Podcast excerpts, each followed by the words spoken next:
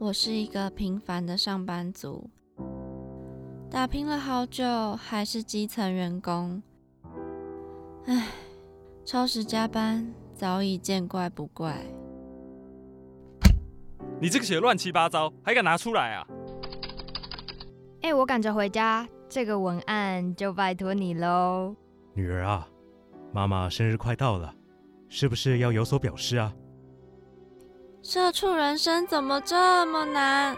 谁来帮帮我啊！每天被压力逼得喘不过气，身为社畜的你，什么时候才能停下脚步，品味人生呢？就让社畜女子每周跟您分享最有趣的生活大小事。二零二零年八月十四号，星期五，主题是影视聚光灯。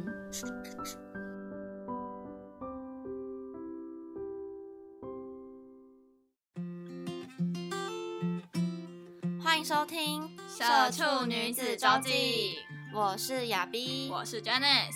哎，Janice，呃，虽然我们现在台湾还好了，但你不觉得就有一些工作或者什么，还是会对女性有一些要求吗？嗯，应该是说啦，虽然我们现在就是大家可能想说，哦，我们现在这个文明的社会啊，网络时代的非常非常的呃发达什么的，可是其实默默的哦，都还是会有一些那种，这个叫什么玻璃天花板吧。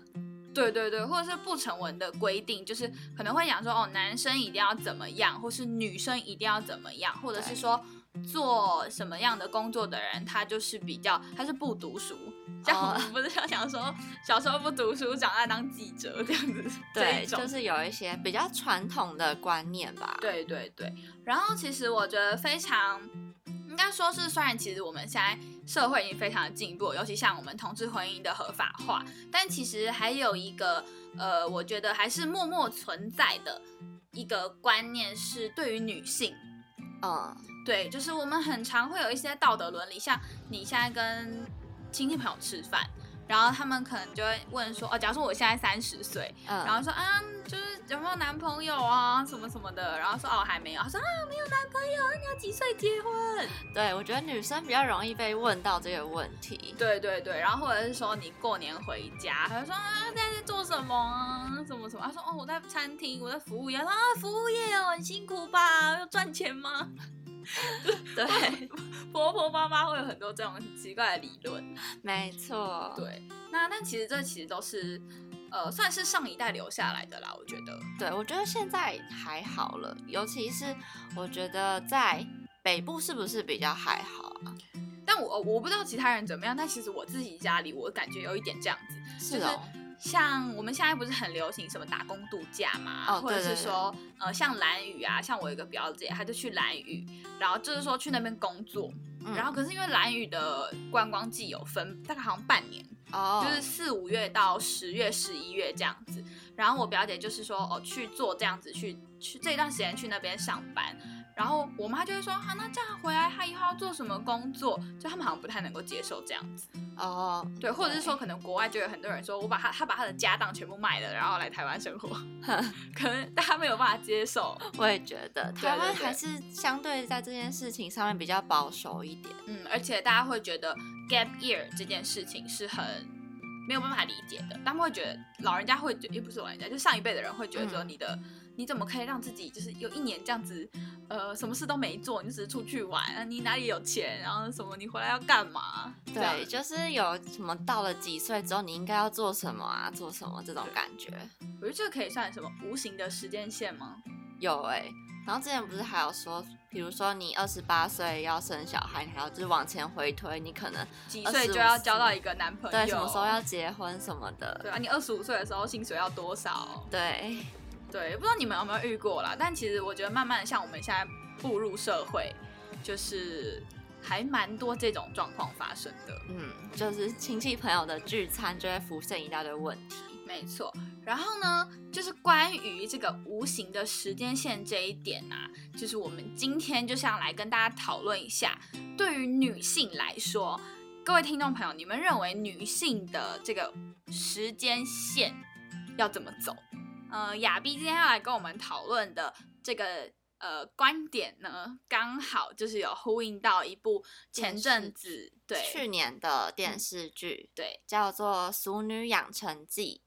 然后呢，呃，为了就是害怕大家你可能看了一阵子，或者你没有看了，然后把剧情忘光光了，我们稍微跟大家复习一下，帮你们复习一下我们这个的剧情。好，那就是呢，我们要在跟大家复习这个剧情之前啊，我觉得我们可以稍微跟大家讨论一下，有没有哪几点是到目前为止我们一想就啊，这个一定是对女生的限制，就是是我们台湾社会给女生设下的框架。对，像是我们小时候，可能家人都会说，哦，要安静啊，要乖巧，要当个有气质的女生。对，然后或者是。呃，妈妈都会说，你可以偶尔穿一点裙子吗？对，对对对，然后或者是说，假设我今天穿裤子，我妈就说，你可以脚合起来吗？你是女生呢。对，像我有时候坐坐在椅子上，我很喜欢跪卡，就是。然后有时候去去对，就是去亲戚家的时候，然后有时候回家之后，然后我妈就说：“哎，那个什么二伯还是什么阿姨，就说那个坐姿要怎么样。”他们不会当面讲，可是回家之后，他就会说：“哦，哪个亲戚说你坐姿怎么这样啊什么的。”对对对。然后像我记得我小时候有被讲过的一件事情，就是我妈跟我讲说：“你可以不要下课时间都跟男生玩吗？”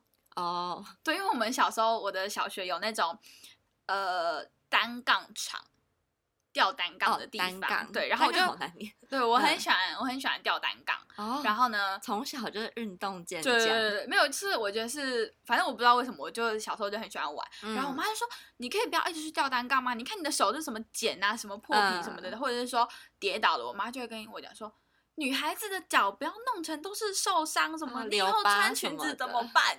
嗯，对对对，呃，这个以上呢，应该可以说是我们从小大家应该女生你都听过的，对对。然后随着我们的年纪长大的话呢，呃，我们的亲戚朋友也开始有了不一样的约束女生的话术，对不对？对，我觉得有有一个很重要的啦，大家会知，就是一定会听到说啊，二十八岁了。喝什么哦？你说准备结婚呢？这样子对，但我觉得现在这个年代，二十八岁结婚其实还蛮早，对，很早，对，就是像我我妈那时候，她是二十四岁就结婚了，嗯，可是现在二十四岁结婚其实很少，哎，应应该是说，因为现在的女性的读书都有读到大学。以前的话，他们可能就是高或是专科什么，对对对，然后他们就半工半读什么，或者读夜校，然后出来工作一个，可能他们工作五年才二十四岁哦，对。但我们现在出来工作二要二十四岁，我们可能只工作两年。对，如果我们还没找到工作，二十四岁才工作一年。对对对，没有啊，就还有这样子。然后再来的话，就还说什么，有一些有一些人会讲说什么。他现在薪水多少啊？然后可能你薪水，我刚说哦三万，他说哦没关系啦，以后找个有钱的老公嫁就好了。对，这个很常听到哎。对对对。那你看，像我们现在三十几岁，好，假如说你你你都结婚了，嗯，有一些人可能啊，嗯，他们可能情侣或者夫妻的人生规划没有想要小孩这么这么早出现，嗯，或者是他们觉得他们自己的呃经济能力还没有办法给小朋友一个非常好的呃环境，嗯。然后其实都会有小，就是那种小声音，会旁边说啊，什么时候要怀孕，或者说呃，可能今年超呃今天稍微吃个多一点，说啊几个月了，超尴尬。对，然后就是阿妈或阿公就会想要抱金孙啊，然后就会有有点压力。对，但男生女生现好像现在好一点，就是不会说哦，你生个女生啊。什么时候要再生个男生？不会这样，现在比较还好了。对，因为现在很多女生其实都会想，嗯，多存一点钱，比较有一点女强人的感觉。对，就也不一定说一定要结婚了。对对对，就是因为现在现在时代好像不一样，以前都是男生要起给，对，花给啦，然后我们现在就是两个人都有是双性家庭比较对。对对，对对对，然后呢？为什么我们跟大家提到这么多的原因，就是因为在《熟女养成记》里面，真的有涉及非常多的这些的观点嘛？观点对，大家一起去讨论。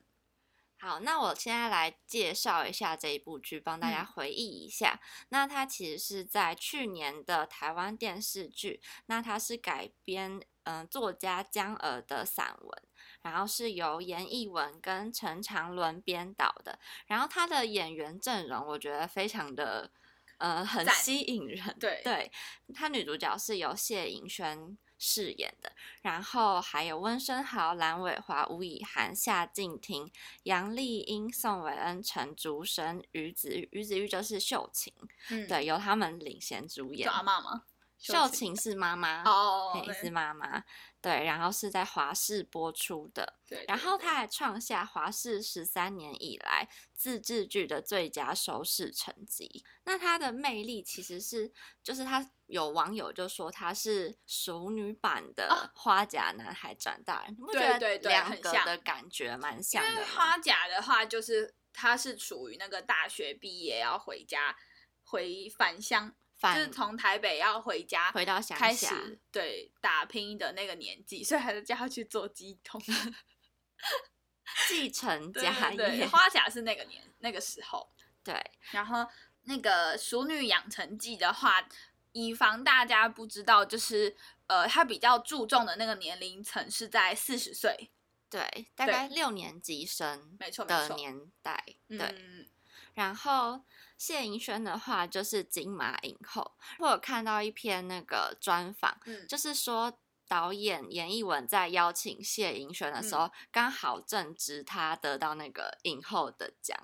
哦、就是那个什么，谁先爱上他的？对对对对对，嗯她那时候得奖。对对对，对，然后她的魅力还有就是刚刚有讲到的这些演员，整个是帮我觉这出剧得那个谁口音的。杨 孔杨丽英跟夏静婷，嗯，就是呃，如果大家不知道的话，那个阿公是终极一班的主任。哦，这个应该蛮有共鸣的。对，大家你应该就是这样讲，应该知道。但杨丽英我有点不太确定她是什么，可是我觉得她演过很多欸，对她演过很多，但我现在想不起来。讲不出来。对对对对，大家一定看过她。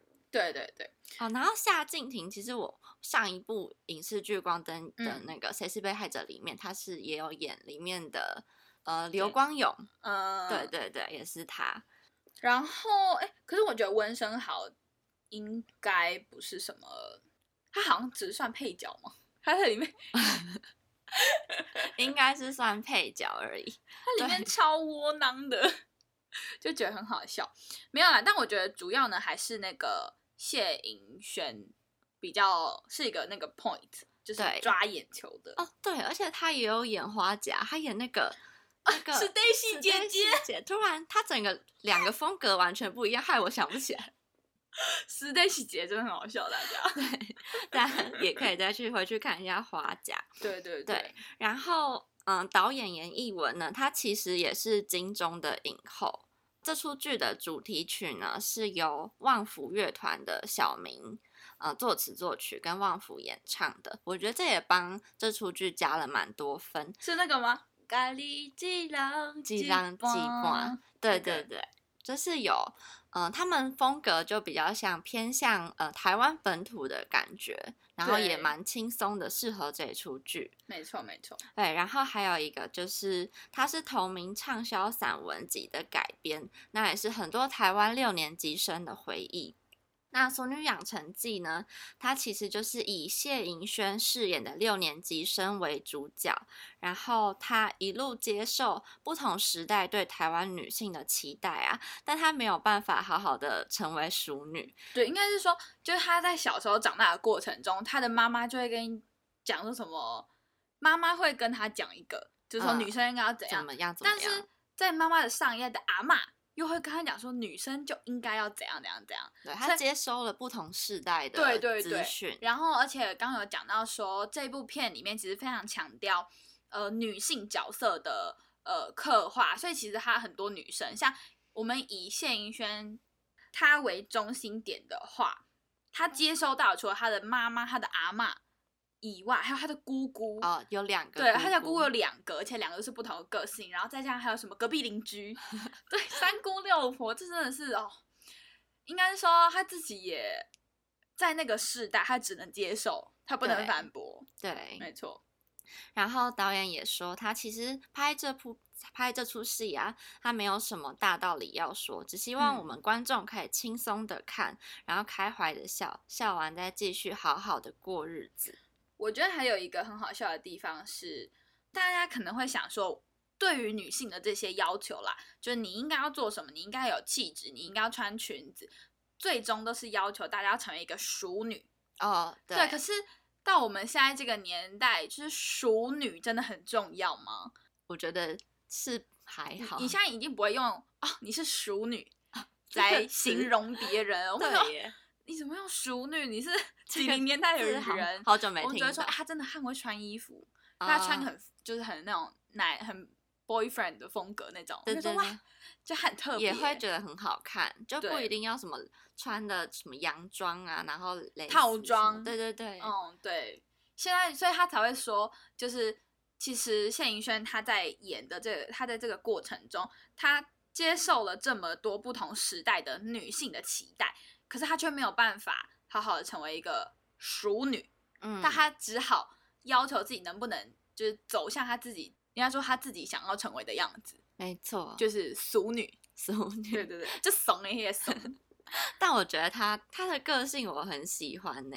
对对对，我觉得他是一个蛮可爱的人。然后我觉得在这个故事里面啦，嗯，其实他有一点像是他已经就是陈嘉玲，谢盈萱演的这个角色叫陈嘉玲，她。就是事业爱情两头空，回到家里后又被家里的人嫌弃，她要怎么样度过这个难关？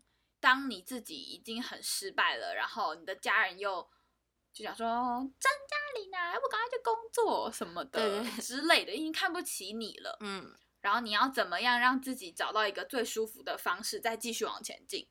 嗯，我觉得很重要。除了我们上述讲到的，就是针对女生。自己就陈嘉玲自己的人生课题之外呢，嗯，还有一些常态的，就是我们很常会听到的，对，像结婚这件事情，对对对，呃，不知道大家的想法是怎么样，但我当我觉得每一个人都可以为自己的人生蓝图画上一个时间点，嗯，那呃，就以我们自己为例好了，呃，亚斌，你自己觉得你想要在几岁的时候结婚？哎，其实。你有想过这个问题吗？有哎，但我发现我其实小时候我会希望二十八岁吧，嗯，但是我觉得到现在之后，可能也是因为身边周遭的人，嗯，我就觉得二十八岁好像很早，对，已经很早了。然后感觉我还没有完成一些什么你想做的事情，对我就觉得会想要先去做一些自己想做的事情，因为结婚之后。呃，要顾的东西就是两两家的事情了。但嗯，我知道有人像你这样子想，但你就是如果你们也是这样子想的，各位听众朋友的话，其实大家有没有想过，你们心里觉得说想要完成的那些事情到底是哪些？哦，对，其实我们可以稍微想一下，你可以呃记个列点啊什么的。那像我自己的话，就是我会觉得，嗯。如果我经济能力 OK，经济能力许可，嗯，我其实是有想过二五二六就可以结婚了。哦，哎，有一点，如果如果要生小孩，我会希望我早一点生，这样以后可以跟他变姐妹的感觉。呃，那你要不要现在就？没有啦，我觉得还是要看大家的能力规划。那就像陈嘉玲啊，她在四十岁的时候都还没有结婚，嗯，但我其实觉得也没关系啊，因为她又不是说没有工作能力。对，就她甚至她可能在二十二到四十岁的时候都一直在工作，然后自己也存了一笔存款，那我觉得也不是一个就是不好的一件事情。对，不好也不是不好的决定。对，而且觉得大家也不要被时间或者被年龄绑架。就是如果你一定觉得说哦，我一定要在二十八岁结婚的话，那刚好你那时候遇到的人是渣男。呃，那怎么办？当然不要结啊！对啊，对啊，就是不要被那个时间限制住。对，大家还是要自己讨论好。所以我们还是要在这边呼吁：四十岁没结婚不是件什么大不了的事情，好吗？像那个男明星什么动嘛，四十几岁还结婚，对不对？看为什么男生能够四十几岁才结婚，四十几岁结结婚，他们就说啊，黄金单身汉，女生就是什么剩女。这观念到底什么时候才会消失啊？然后我觉得还有一个是，呃，也是现在很会出现的一个词，就是你是妈宝。哦，对，对对对，这个很男生很常被这样讲，哎，嗯，我自己就看过，就在我们念书的时候，我就看过，说我去图书馆，然后他的妈妈要坐在他旁边陪着他念书，然后帮他收拾，真的假？对，帮他收拾书包，嗯，然后真的很黑人问号，他说。对面这个人应该跟我差不多年纪吧，应该是高中高三了吧？你怎么还要妈妈帮你收书包？天哪！对啊，啊！但我自诩我是个为我自己是妈宝骄傲哦，就是你觉得我是妈宝吗？蛮 好，就因为我很宅，然后所以我很喜欢跟我妈妈待在一起。嗯，对对对对对。但是像片中的那一段，就是讲到一件事情。就是陈嘉玲跟江显江显荣，就是文生好她的男朋友。嗯，对他们那时候其实要结婚，他们在挑婚纱。对，然后是因为那个江显荣的妈妈，嗯，就她未来的婆婆嘛。然后因为婚纱的要选什么样式的婚纱，干涉他们。对对对，然后陈嘉玲会觉得说是她自己要结婚，她要穿的，就可能陈嘉玲自己看上的婚纱，她婆婆说不好，那件怎样怎样怎样，做太多。对对对对对，但是我觉得其实男生也蛮难做人的。可是其实你不觉得在这种状况下，男生讲他的立场就很重要吗？哦，因为妈妈应该还是会听儿子的啦。就是就算今天，呃，儿就是儿子如果当场讲说妈，你不要你不要给我们太多意见，或者是说，哎，我们就一件是女生喜欢的，一件是妈妈喜欢的，那我觉得就是。两边的都能够被安抚，嗯嗯，对，所以男生其实是很重要的角色，但在片中的江显荣，他就是有点 跟随妈妈嘛，对，哦，对啊，妈妈说这件不好，他就不要穿这件，对对对，然后陈嘉玲说，到底是你结婚还是你妈结婚呢？对他可能可能这个点真的有让他觉得他没有办法跟这个人继续下去，嗯，因为结婚真的，那你觉得结婚真的是两家人的事吗？我觉得是哎。我呃，但我觉得两家人的事情的这一点是在双方讨论喜宴的时候，嗯，是两家人的事情，因为你毕竟每每一个家人的价值观不一样，每一个人家人每一个家庭的传统习俗都不太一样，嗯，就是虽然说我们还是走跟随那个道德规范啦，只是可能有些人就会计较说，我就要大聘小聘啊，有些就要怎样怎样怎样啊，我饼要多少个什么的，大饼小饼我都要，有些会这样觉得，然后。男生有一些就是说哦好麻烦，但女生就说女生女方的家长就会说，我真嫁女儿哎，我真嫁嫁的很掐牙这样子。对，但是呃，在我觉得在挑礼服或者是说结婚风格，嗯，就是婚礼的风格这一方面，倒是真的可以尊重一下新人。那你觉得呢？我也觉得是哎。嗯，某部分来说，所以之前不是有一个，虽然这样讲不太好，可是不是都说要找一个什么父母双亡的？虽然这样讲真的很，你到底路路上有多少个？就是说那样子的话，你就不用去管什么婆媳问题什么的。嗯对，没有啦。但我觉得还是呃，一定会有不一样，因为就像你两个人在交往的时候，也会有一些意见不合的地方，但大家就是要以沟通为主。嗯，相信就是家庭。家庭这种双方在沟通的时候，也是可以心平气和的。对对，然后就是男生女生的那个站立的那种立场很重要。呃，我们常常在小时候的时候就会听到说，爱情面包哪一个重要？哦，你觉得爱情跟面包哪一个比较重要？我选爱情哎，我到现在你觉得穷死，我告诉你，没有啦，你说怎样？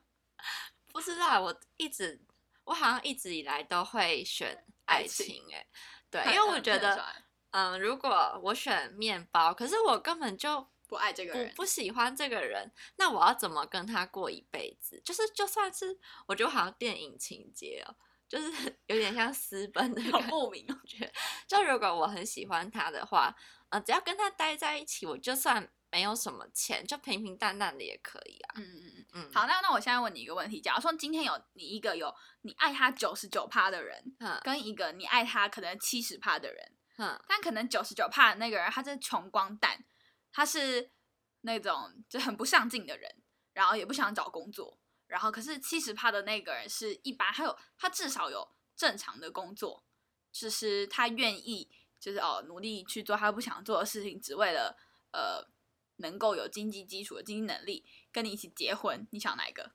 啊，那可能会选七十趴的。对对对，其实我觉得有的时候不是这么绝对，就是说哦，有爱情的就是一百趴，有有有面包的就是、比例，依对对对，应该是要比较出来的。然后就我会我自己会认为说，呃，我希望我可以做到，就是我爱的这个人，我也可以跟他一起，他不用非常大富大贵，嗯但我们可以一起，至少要有一起努力的心。哦，嗯，对，我觉得这样是比较好好哎、对，就就是可能我的是爱情七十，面包三十，嗯嗯，也不能说是一百趴，嗯，应该会是这样的感觉。对，因为就其实现在如果你在问别人说爱情面包哪个重要，我觉得这个问题有点落伍。哦，这好像是蛮蛮久以前在讨论的问题的。对然后呢，再来的话呢，还是一个跟女性有关系的议题。女生一定要穿内衣吗？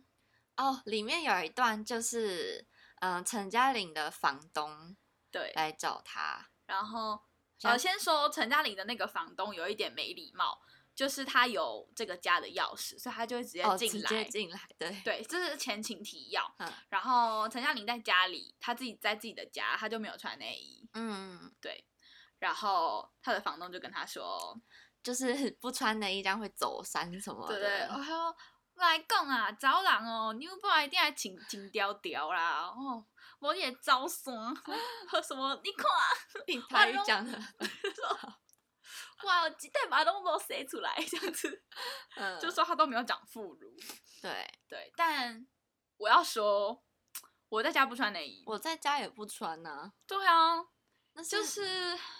我觉得女生自己舒服比较重要、哎，对对对，就是在可能在你真的在发育期间，你为了要你的胸型漂亮，嗯，你可能真的要不能穿那种市场小可爱，呃你，要穿有钢圈，然后是帮助你真的是那种生长发育好的那种塑。形的，对对对，可嗯是像我们现在这个年纪，拜托我现在要长到哪去啊？就 是就是，嗯、我们已经不是在登短廊那个阶段了，已经差不多就这样了，对，就是要再大也没有，可能搞不好会缩水。好可怜。对，没有啊，就是我觉得现在还是舒服比较重要，尤其是嗯睡觉的时候。我以前真的是都穿着，连睡觉都穿着你。说你以前也会穿着对对对，就在家我都穿着。哦，对，可是后来就真的觉得睡觉好不舒服哦。嗯，对啊，就是有东西压压在这边胸口的感觉。嗯嗯嗯。然后除了在家里之外，现在还有人倡导，就是说女生为什么在外面一定要穿内衣你有看一只阿元的影片吗？啊？我知道他有他有一个影片是，嗯对，就是去外面不穿内衣的。嗯，但但我自己还是不太敢。对，那个我也不。敢。对，只是他他想要倡导的观念就是说，女生为什么一定要穿内衣？就是很多人都会说啊，我请来纱没更小。对对对，就是老一辈人都会这样嗯讲。可是我现在会觉得啦，就是我我不会觉得她不穿内衣不要脸，可是我会觉得说，因为女生如果不穿内衣的话，胸部就没有办法被托住。嗯，就如果你走路或是你可能赶车的时候，我觉得会不太舒服，哦，对，会有一个阻碍啦。嗯我是这样觉得啦。嗯嗯嗯，好，然后最后最后的话呢，就是在剧中啊，陈嘉玲的弟弟就是像他的妈妈，就是出轨。对对对，然后他妈妈就说，他其实早就知道了，是他他看到，呃，陈家明，就是陈嘉玲的弟弟叫陈家明，看到他的日记发现的。就发现他是同志。对，然后他说他其实刚开始知道的时候很慌张，然后还打到什么妇女心知啊，然后又去人本教育之后，就是看一些专哦员怎么讲，嗯，因为妈妈觉得哈，我的小孩是这样，他是不是生病了？而且他们在那个年代年代，对妈妈是老一辈的人嘛，可能不嗯懂同性恋这件事情。嗯，对，我觉得以前就算是有，可是大家都不太敢说出来，所以可能妈妈也比较少这方面的资讯。但她后来才知道，其实这不是生病。对，就是每个人性向不同。对，所以我我看到那一段，我觉得妈妈很感人呢。对，就是他会愿意他的为了他的小孩，去了解这么多，然后而且有些人就是知道你是同性恋，然后把你噼里啪啦抓起来骂一顿打一顿的那种。对啊，那种我就稍微有点不理性。可是我觉得陈嘉玲的妈妈做的很好，嗯，就是先去找相关资料，然后再为就是在体谅他的小孩。没错。好啦，那以上呢就是我们今天为大家点出了呃《熟女养成记》里面有一些比较重要的一些点。对，然后也是希望呢，就是大家能够，就是你听到这一些的时候，你可以，如果你的呃观念，当然不是说每个人的观念一定是要这样才是对的啦，但我们可以互相讨论，然后保持着一个尊重的心态，然后去看待这件事情。对，好，那接下来的话要最后跟大家讲一下，他准备要拍《俗女养成记二》了。对，好像是前阵子看到的新闻，他预计在。大概冬天吧，在冬天的时候开拍，然后一样是由严艺文、陈长伦指导，然后都是原班人马，就是谢盈萱呐，是哦，对对对，是原班人马来拍摄，然后预计会在二零二一年一样在华视跟 Catch Play 的平台播出。所以大家如果你很期待的话，我是蛮期待的，我也可以准时收看一下。对，OK，好啦，那最后最后。你现在收听的是《社畜女子周记》，在每周五晚上七点准时在三奥平台跟 Apple Podcast 播出，让社畜女子每周跟您分享最有趣的生活大小事。我是 Janice，我是亚斌我们下个礼拜见喽，拜拜。